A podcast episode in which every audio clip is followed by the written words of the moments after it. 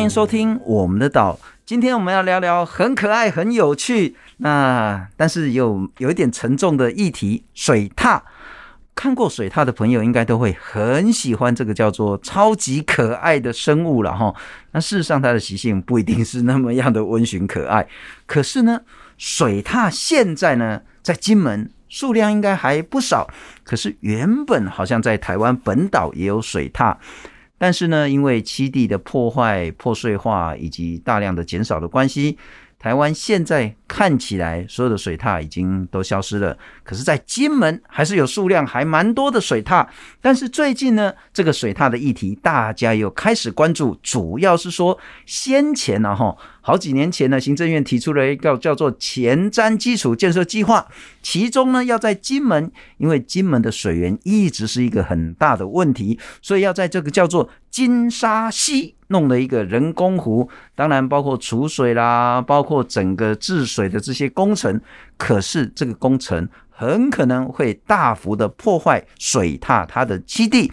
今天好好来聊一聊水獭。还有为什么它的栖地会大量的减少？来介绍金门县野生动物救援暨保育协会的常务理事，也是东海大学生科系的博士袁守立。守立你好，哎，主持人你好，哎，现在金门还有很多水獭，现在水獭的族群还算安定。哦，我们大概大约了哈，知道可能数量会有多少吗？呃，这个部分的话，就是有赖台北市立动物园，他们也有一个研究团队，然后专门在金门这边采集水獭的排遗，然后做个体鉴定。是，那这三年的这个调查的资料看起来是有一百五十只上下。哦，一百五十其实算很少，算很少。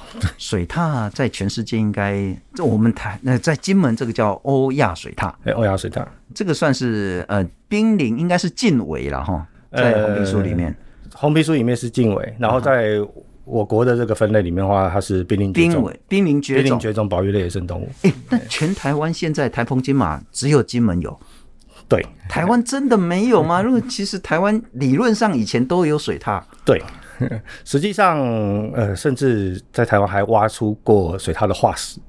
哎，曾经有过这样的记录，所以很久很久以前有，然后再来就是有一些前辈老师，他们大概三十五到四十年前也曾经在一些山产店。哎、欸，有买过水獭的，嗯，尸体，okay, 对，了解，对，所以台湾以前是有。那当然，最近的话，因为很多单位都积极的投入野生动物的调查嘛，嗯、包括一些自动监测设备啊等等的，也使用的很频繁，数量也很多。Okay, 那都还没有发现水獭的痕迹。所以台湾当然就是因为开发，然后整个工程，所以他们的基地没有。可是金门如果有。啊，为什么马祖没有呢？那澎湖澎湖开发也比较早了哈，理论上马祖应该也会有才对啊。呃，这一点的话，要从水獭的习性来讨论啊。其实我们有想过，呃，第一个水獭它对食物的量又有比较高的要求，哎、就是它比较会吃。对，而且它消化的不好，就是它一天给它吃比较多。Uh. 那以马祖来讲，它是一个比金门更小、更分散的那个岛屿，是它其实水源、水资源的状况更不好。那相对来说，我们就。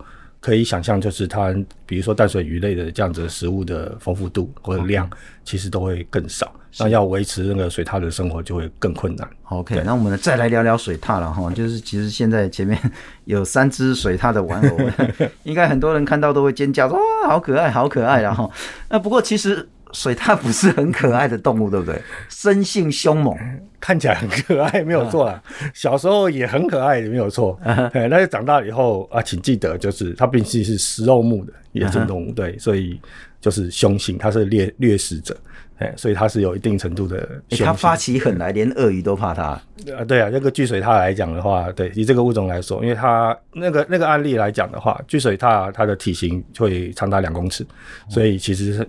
鳄鱼跟它相比的话，可能鳄鱼还比较小只一点。现在想，你说水獭的体型长达两公尺，对，比我还多了二三十公分这样子，比人类更高。不过这个水獭的叫声哦，我是觉得它又有一点像小鸟，那又有一点像一些嗯、呃，我们不认识的这些兽类的叫声，又又有点像人，又怎么说？我像 baby，像 baby，像 baby 的叫声。那我们来听一小段哦。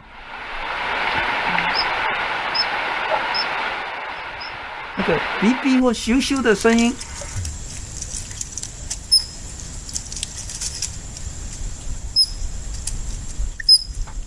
就很像我们在吹口哨，那或者是说有一些小鸟也会类似的声音这样子，这是什么意思啊？诶、欸。这个是幼它在叫妈妈的声音，哦，小 baby 在叫妈妈。对对对，这个这个可以饿还是干嘛的？这可以讲一下，很好玩。嗯，我们当时觉得说这个野生动物这个母性坚强啊，然后呢，这个这几个字去形容啊，这个这些是比如说水獭妈妈或者其他其他野生动物的妈妈，那其实常常不是这个样子。以水獭来讲的话，那个妈妈带着这个幼他出门的话，常常自顾自的就。忘了后面还有一只，忘了自己生过 baby 这样。对对对，然后然后后面就会就会看到我们自动相机就会看到，你有我果果？对你走你走。对，那个妈妈走失了，这是妈妈走失的意思。我们就在叫，就是就是叫妈妈回来接。哦，不是很浪漫的。总之呢，这个叫声就是小水獭，然后再叫妈妈提醒说你不要把我丢了啊，这样子哈。那不过也有那个比较那个应该叫什么成獭。嗯，就是那个比较大的水獭，它的叫声又不太一样。好，刚那个叫那一声，嗯嗯，哎，感觉心情不太好的样子。对，它是又有特别的意义吗？哎、欸，刚刚那个影像的话是一公一母。好，然后在那个繁殖配对期的时候，他们会短暂的会会在一起，嗯、那会有那种就是有对我们人类来说很很像那种调情啊、哦、那样子的那种动作，然后互相咬来咬去，啊、哦，有时候咬了让对方很不开心、不爽，那就会这种声音，就是有可能调情，也有可能打架这样子。对，会打架，就你不要靠近我。嗯、不过我们现在对水獭的研究似乎看起来还真的很不够，很不够啊。甚至我都想说哈，哎，搞不好台湾自己。本身本岛就有水獭，只是你们没研究到而已。对，这也是有可能的事情。那我我必须老实说，调查水獭是一件难度比较高的任务。呃，它毕竟是所谓的半水栖的哺乳动物，所以它跟我们一般认知的那个哺乳动物的习性不太一样。那我们比如说在台湾的那个中高海拔森林里面，你会寻找兽镜，然后架设红外线自动相机，或者是寻找中足迹啊等等之类的痕迹、排遗等等，这你就可以找得到一些野生动物的这个痕迹。但是在那个你要找水套的话就没有这么简单，你就必须要到水边，要在在水边作业，然后要架自动相机维护它的运作是比较困难的。嗯哼，嘿，然后甚至你还去找排遗的话，因为水的环境本来就是很不一个很不安定的一个环境，是它可能随时就一个山洪或者是一个下一场大雨就把你所有的痕迹通通都冲掉。是，嘿，所以相对来讲调查难度是比较高，所以。我不会说，就刚刚你有没有提到说，哎、欸，台湾是不是水獭灭绝了？我我们现在还不会讲这句话。我必须坦白讲的是，我们的调查能量还不够。呀，也许呀，也许有更多的单位投入，然后更多的专家，然后协助。那再过个五年、十年，我们把台湾这边水域栖地做更完整的了解了以后，嗯、如果那时候真的没有的话，我们再来讲。台湾水獭是真的灭绝了，可能会，可能可能会比较扎实一点啦，应该是这样说。所以刚我们聊到说，哎、欸，我们记者想要说在这几天去金门拍水獭，你会建议说，哎，大概在那个下午四五点的时候，你就要在那边守。那因为水獭呢，它起床之后第一餐，它就可能要开始觅食，觅食是用围捕鱼类的方式去觅食。呃。基本都是欧亚水獭啊，欧亚水獭其实不太会有你你所谓的围捕，可能就好几只啊等等样子一起去去，比如说把一群鱼给圈起来，然后赶上岸什么的。哦、这个我们在其他的那个水獭的那个物种里面有看到过这样子。哦、我们的水獭比较不会这样。对，我们的是欧亚水獭，欧亚水獭原则上是独居，对，它是自己一只，嗯、但是它基本上抓鱼的习性还是一样的，它它会尽量把鱼赶到浅水区域，是，然后当然这样子的话会比较容易。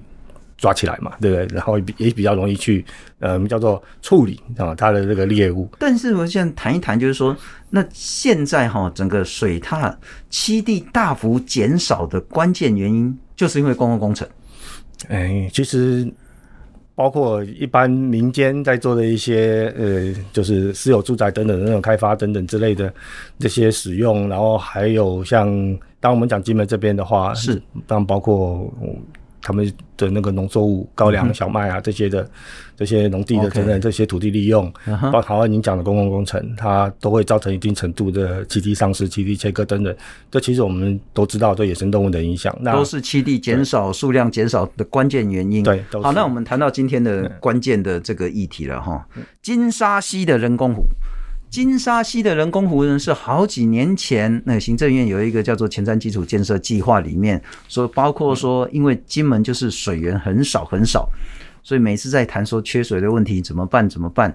那当然，如果下大雨的时候，可能也会有一些泛滥啊、洪水的这些问题。所以提出了一个叫金沙溪人工湖，不过可能要做个说明，了哈在先前其实包括立法委员也开了一个记者会，那包括水利署也说，诶，如果真的会大幅的减少影响水獭的这个族群数量的话，那这个计划就暂缓。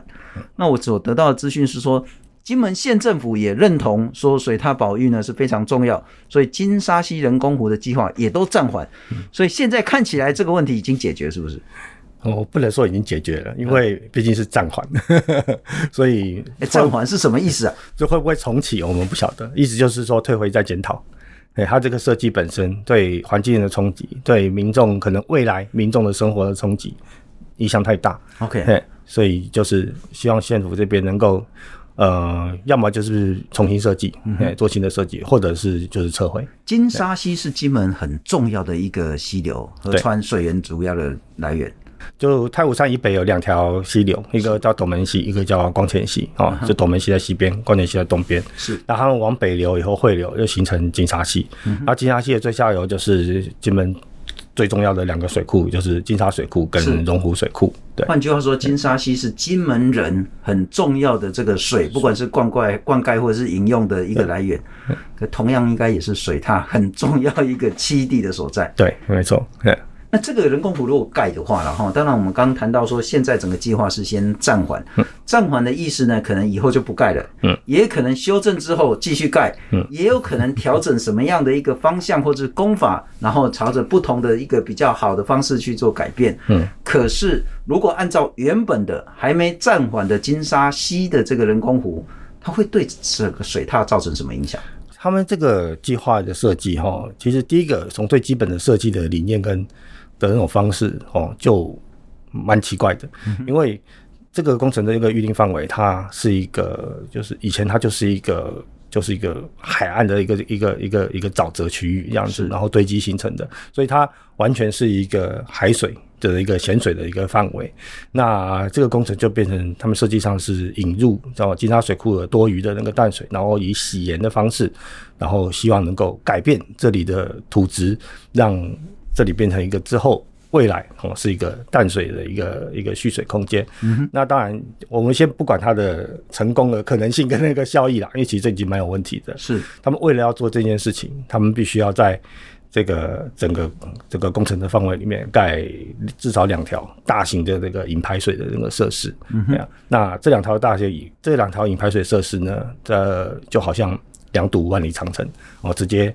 盖在这个水套、金龟、鱼类的这样子一个会穿越使用的这样的一个排水排水的那个沟渠的那个上面，当然这个就对野生动物来讲就是一个很大的一个移动上面的一个阻碍。嗯哼，即使即使这个工程它有规划，就是说所谓的动物廊道，但是就是造成的这样的切割效果，这个不会消失。哎，我听起来，如果说两道很像万里长城的这一种引排水的这个渠道的话。它一定不是只有这个水獭，它一定其他的这些生物都会受到重大的冲击。对，所有的在水域附近的野生动物，包括鱼类等等，都会受到冲击。哎，不过你做那个生态保育，你一定很清楚，我们在做这些公共重大建设的时候，一定会做一个叫做生态检核。对，所以理论上这两个万里长城要盖之前，包括保育的、包括学者、包括专家、包括官员，应该都知道它对于整个生态会有多少的冲击。阿玛是硬被给气了，而且其实刚刚前面讲的，这还不是最严重的。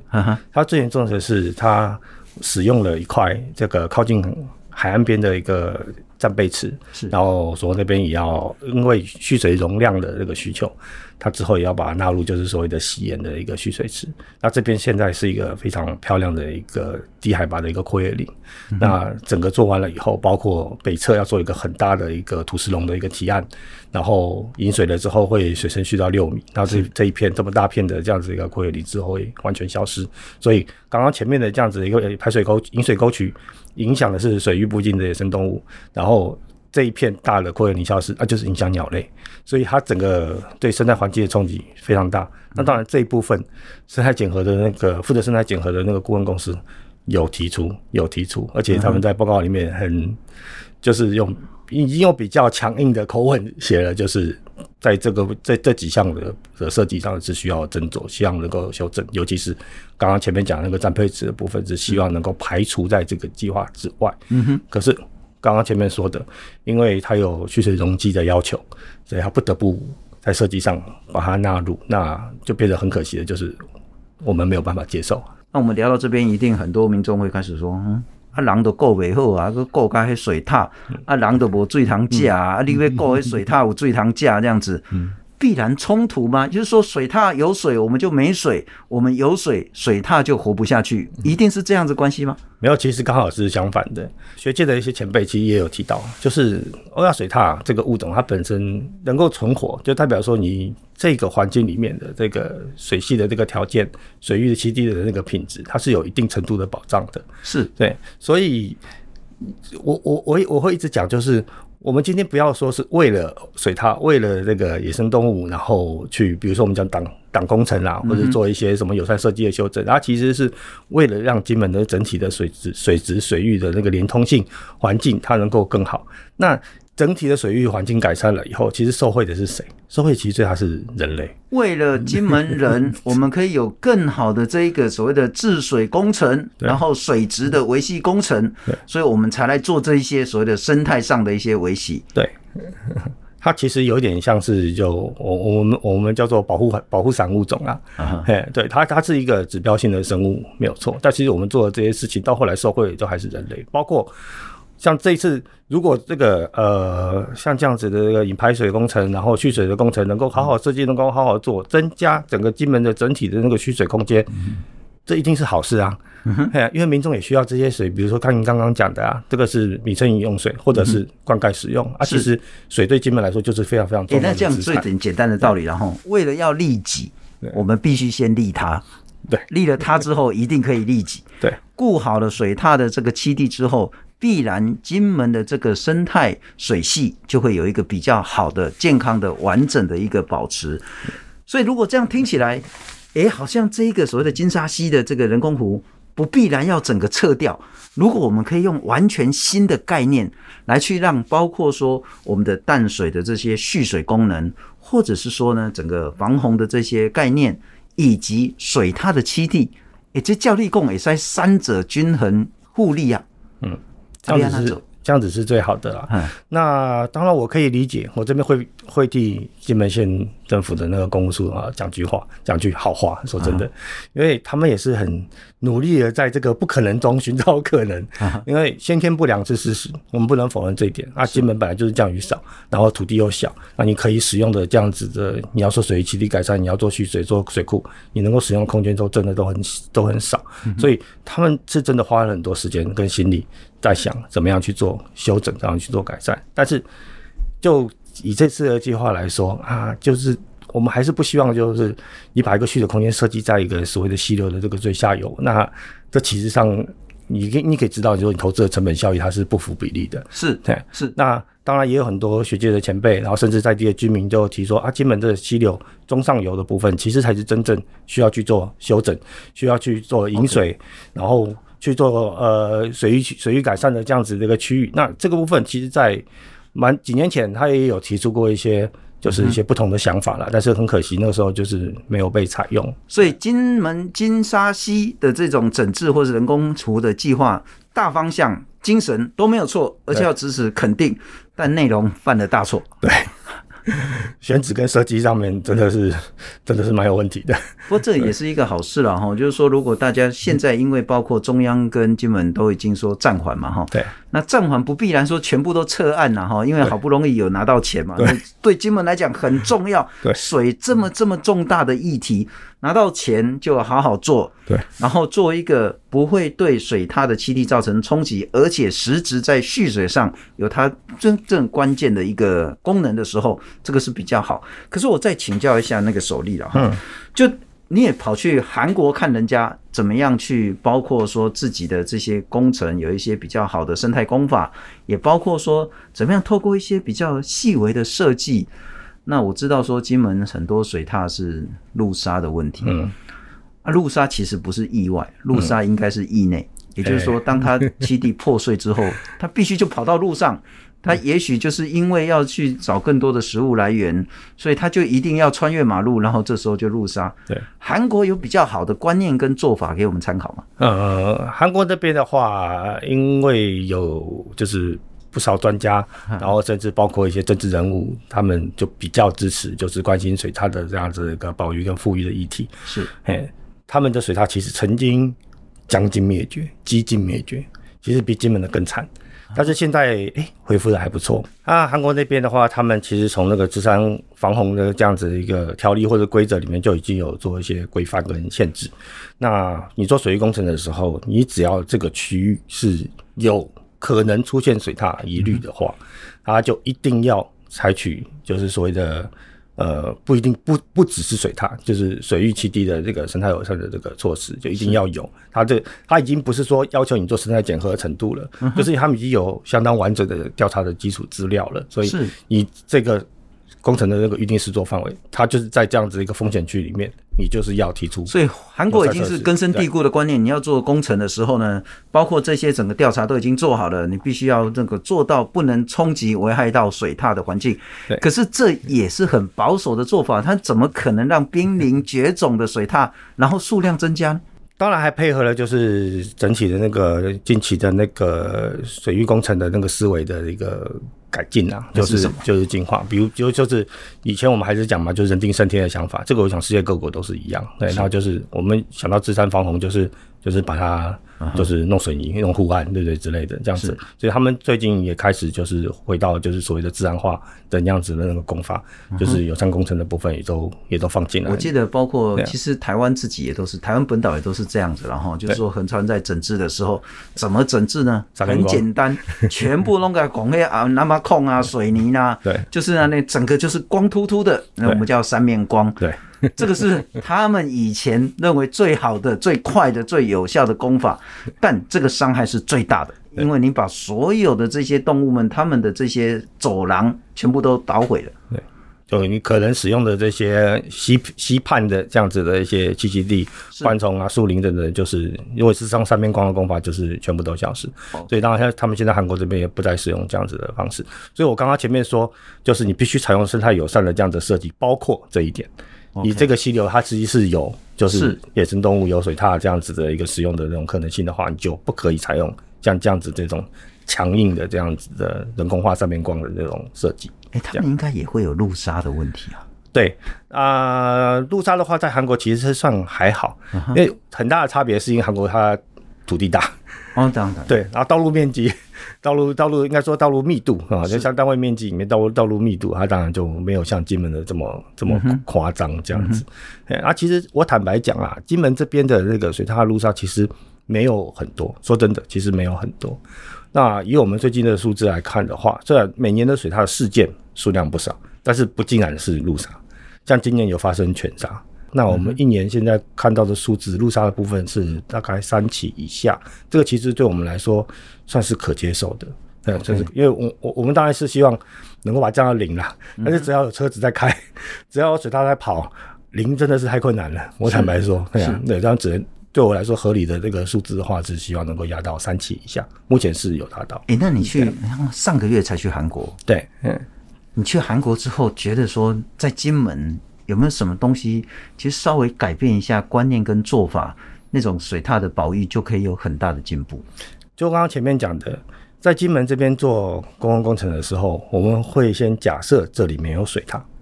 OK，假设这里没有水塔。在韩国或者是在欧洲一些国家，他们是假设这边有水塔，最大差别在这里。OK，嘿，那你整个工程的思维跟做法就会完全不一样。对啊，但我们现在有足够的证据或研究支撑说哪里应该有水塔。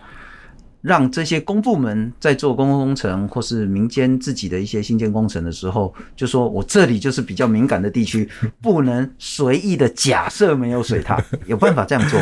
其实有，我们这么这几年很努力的做研究、做调查，其实就是为了提供这些资料。是，那真的也是我，所以我刚刚说，我觉得基本的公部门，尤其是公务处，他们真的很辛苦，就是。他们也问我说：“啊，到底哪里是没有水塔的？”我跟你讲，就没有。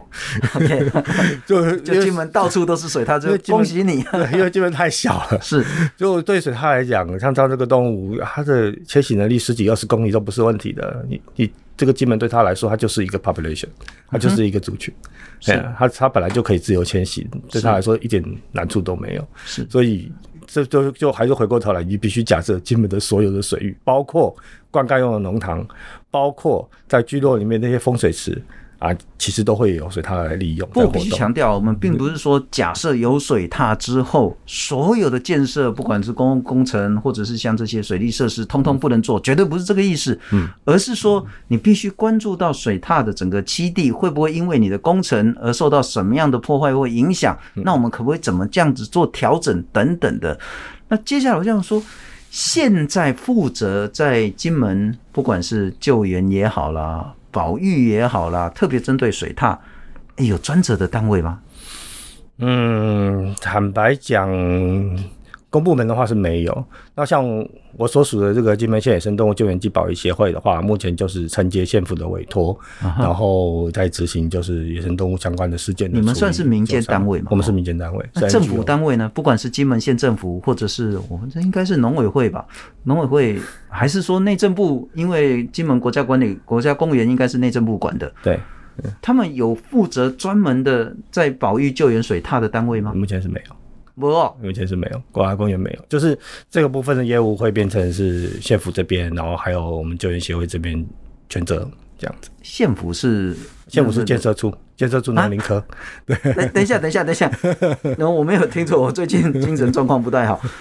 你说现在金门县政府负责保育水塔的，是负责开发的建设科在负责？呃，对，建设处农林科，对。好，这感觉就很怪了哈。就是说，当然，我就说，公务员一定很辛苦，那也很用心，但是他一面要负责开发建设，对，一面要保育生态，对啊，其实是冲突的。那就看长官的要求哪一面比较重，这样子。对，啊，就是放在天平上面的时候，看哪边会垂下去。长期以来，一定是建设开发 比较重要，重要。对，现在有办法改变吗？其实最近已经好很多了，那 之前更糟糕。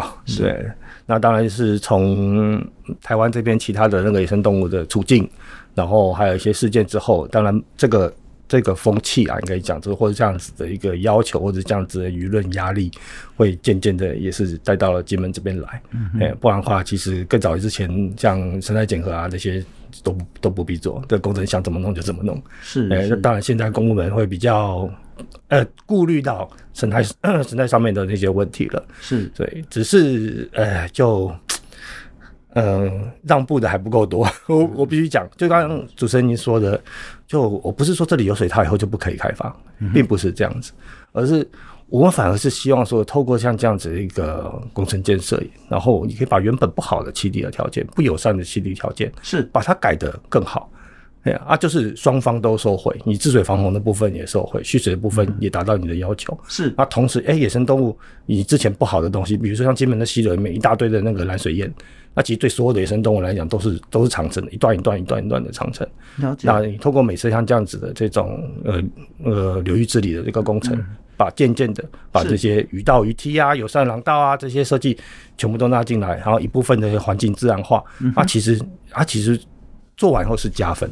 是不是扣分？对，是重点是你要把这个纳入设计里面。不，我们刚刚一直讲啊，就是说绝对不是说有水它的地方你就绝对不能开发，但那个开发其实大家要重新定义了哈。对，开发不是破坏，对，开发是让我们的环境变得更好。对，这个才叫开发，让金门的这个水系，让动物的栖地可以有更好的发展。不过我在想哈，听那个我们的岛的这个 podcast 的听众，或者是看 YT 的那观众，大概不需要再跟大家讲说为什么保育水獭、保育这种特定的物种是这么的重要。我觉得这个以及跟牧师传道已经没什么道理了哈。可是我觉得应该要让更多人知道金门的水獭现在的状况。那金门水獭，我们可以再多做什么事情？我这两天还上网看，好像有一些活动还可以直接报名去参观，这个叫做夜巡水獭军。观光对于保育是好事还是坏事？啊，如果是好事或坏事，接下来可以怎么做？哦，这个其实我们跟那个县府这边也有沟通过。嗯，坦白说啦，因为。就跟刚刚主持人提到，哦，我们现在其实有民众或者是有民宿业者，就已经有在带所谓的赏踏团，嗯、对，在基本的那个太湖这边赏水踏。那有没有出过问题？有，有出过问题。对，然后比如说有民众曾经拿着强力的探照灯啊，一路打着，然后找那个水獭这样子。那当然，这个对夜行性的野生动物来讲，这一定是不好的。是对，所以当然县府这边有发过一些公文，有放一些告示板啊等等之类的，然后去做一些说明跟提醒。所以我想说的是，嗯，把水獭跟观光结合，它当然是一件好事。但不管是哪一种野生动物，是你在。把它推行成就是所谓观光的一个活动的时候，如果没有规范的话，它最终必然失控。嘿，那我们要的不是后面的失控，我们是要的是观光带来的效益和宣传。嗯。那以水獭来说的话，当然越多人知道水獭，越多人关心水獭，越多人了解水獭。你觉得它很可爱也没有关系，是，哎，那这其实对水獭的未来的这个保育，它是就是是一个往更好的一个方向下去走。当然，就也变成说，我们可以透过舆论的压力，就要求就是公部门这边，哎、欸，你不能无视水獭存在的事实，是是这样子。所以，我们其实协会这边也是很努力的在推，就是。所谓的那个生态旅游，涵盖水獭的这样子的一个生态旅游的一个游程，不是单纯的只是去看水獭看好玩，嗯哼，而是我你必须要先来了解，是听课，然后知道所以它的基本的生态，然后保育上面为什么它很重要，然后保育上面我们可以采取怎么样的行动，然后再来，哎、嗯欸，我们采取用正确的方式去观察水它这种可爱的动物。是观光旅游、生态教育其实都很重要，对，哎、欸，它应该是不会破坏环境，但它的前提是说。第一个，呃，我们其实要有足够的这些生态保育解说员。嗯。第二个，对于观光客来讲，他有足够好的所谓的行前教育。对。再来是对于业者，那我们的公部门，我觉得应该就是金门县政府了哈。你要能够辅导他，让他专业化。而且要有一定的游戏规则，甚至罚则出来。对，那这个观光生态就会让整个水态保育、水水踏保育呢有一个比较好的发展。对，不过我再请教一下了哈，就是说，似乎到目前为止，因为我们说台澎金马只剩下金门有水 塔，可是金门并没有专属的，包括我们刚刚讲说公部门的这些组织机关机构没有，是由。建设处农林科，农林科 来负责水塔的保育，这是公务的问题。可是当水塔，不管是刚谈到路杀也好，或者是生病，或者是什么样的一个意外也好，乃至于说要长期推动保育也好，我们也没有一个叫做水獭的救援保育中心，没有，这个很重要。对，哎，这个真的很可惜。那个这边的话，我就必须从之前的那个。台大教授李玲玲老师开始说，李老师从应该是两千年左右就开始提，希望金门这边能有一个水獭保育研究中心，到现在都还没有成真，这真的是很遗憾的一件事情。所以它是卡在预算还是政府的政策的问题？严格来说，其实卡在政府的政策的问题，因为如果。我这边必须老实讲了，金门县政府真的重视这个单位的存在的话，这个中心、这个这个专责单位的存在的话，嗯哼，不会没有预算。金门县政府不会没有预算，中央也不会没有预算。对，但其实就是害怕。我我坦白讲，其实就是害怕。那个这个这个单位出来以后没有错，它会是一个专门的权责单位去去管水塔。可是它之后还有后续，就是这个单位的定位的问题，然后还有比如说后面维管的问题、人员啊、设备啊等等这样子的一个那个持续下去这样子的一个经费的这个消耗的问题，然后再来对县府来说，就它的效益在哪里？我盖了一个水塔保育研究中心，那我对我县府的效益在哪里？那样他们会觉得这个是拿石头砸自己的脚。哎、欸，可是我觉得效益很大呢。你看哦，至少第一步你在观光旅游，你就可以有很大的一些那个地方的经济繁荣的这个诱因出来。再来就是说，整个水系的一个平衡健康发展。对于整个金门的那个居住环境，它有一个很大的提升。那对于所谓的要选举的人，他的名声也会有很大的帮助。哎，这效益就多呀！这所谓那个政治人物不要太短视尽力了哈。可是来聊聊，我其实看到说，在金门有很多很多职工，是有很多像你一样，就是为了水塔的不管环境的研究也好、维系也好，付出很多很多他的那个心力、精神跟金钱。这些志工，那也谈一谈。你们其实自己协会也做了蛮多，像是金门的这个水踏景点记地图啦，甚至还发行这个，我不知道这个是什么，这个认同卡吗？呃，不是不是，这个是 呃公民科学参与的那个调查的那种小卡。谈一谈你们协会跟你们做的事好不好？哦，好，针对水獭了哈，对对对对，还有针对其他的，对对对对对。没有协会它其实是分成就两个主要业务，那第一个当然就是野生动物的基本的那个救伤工作，那这个部分由我们的那个保育员，然后由我们的兽医师，然后再执行。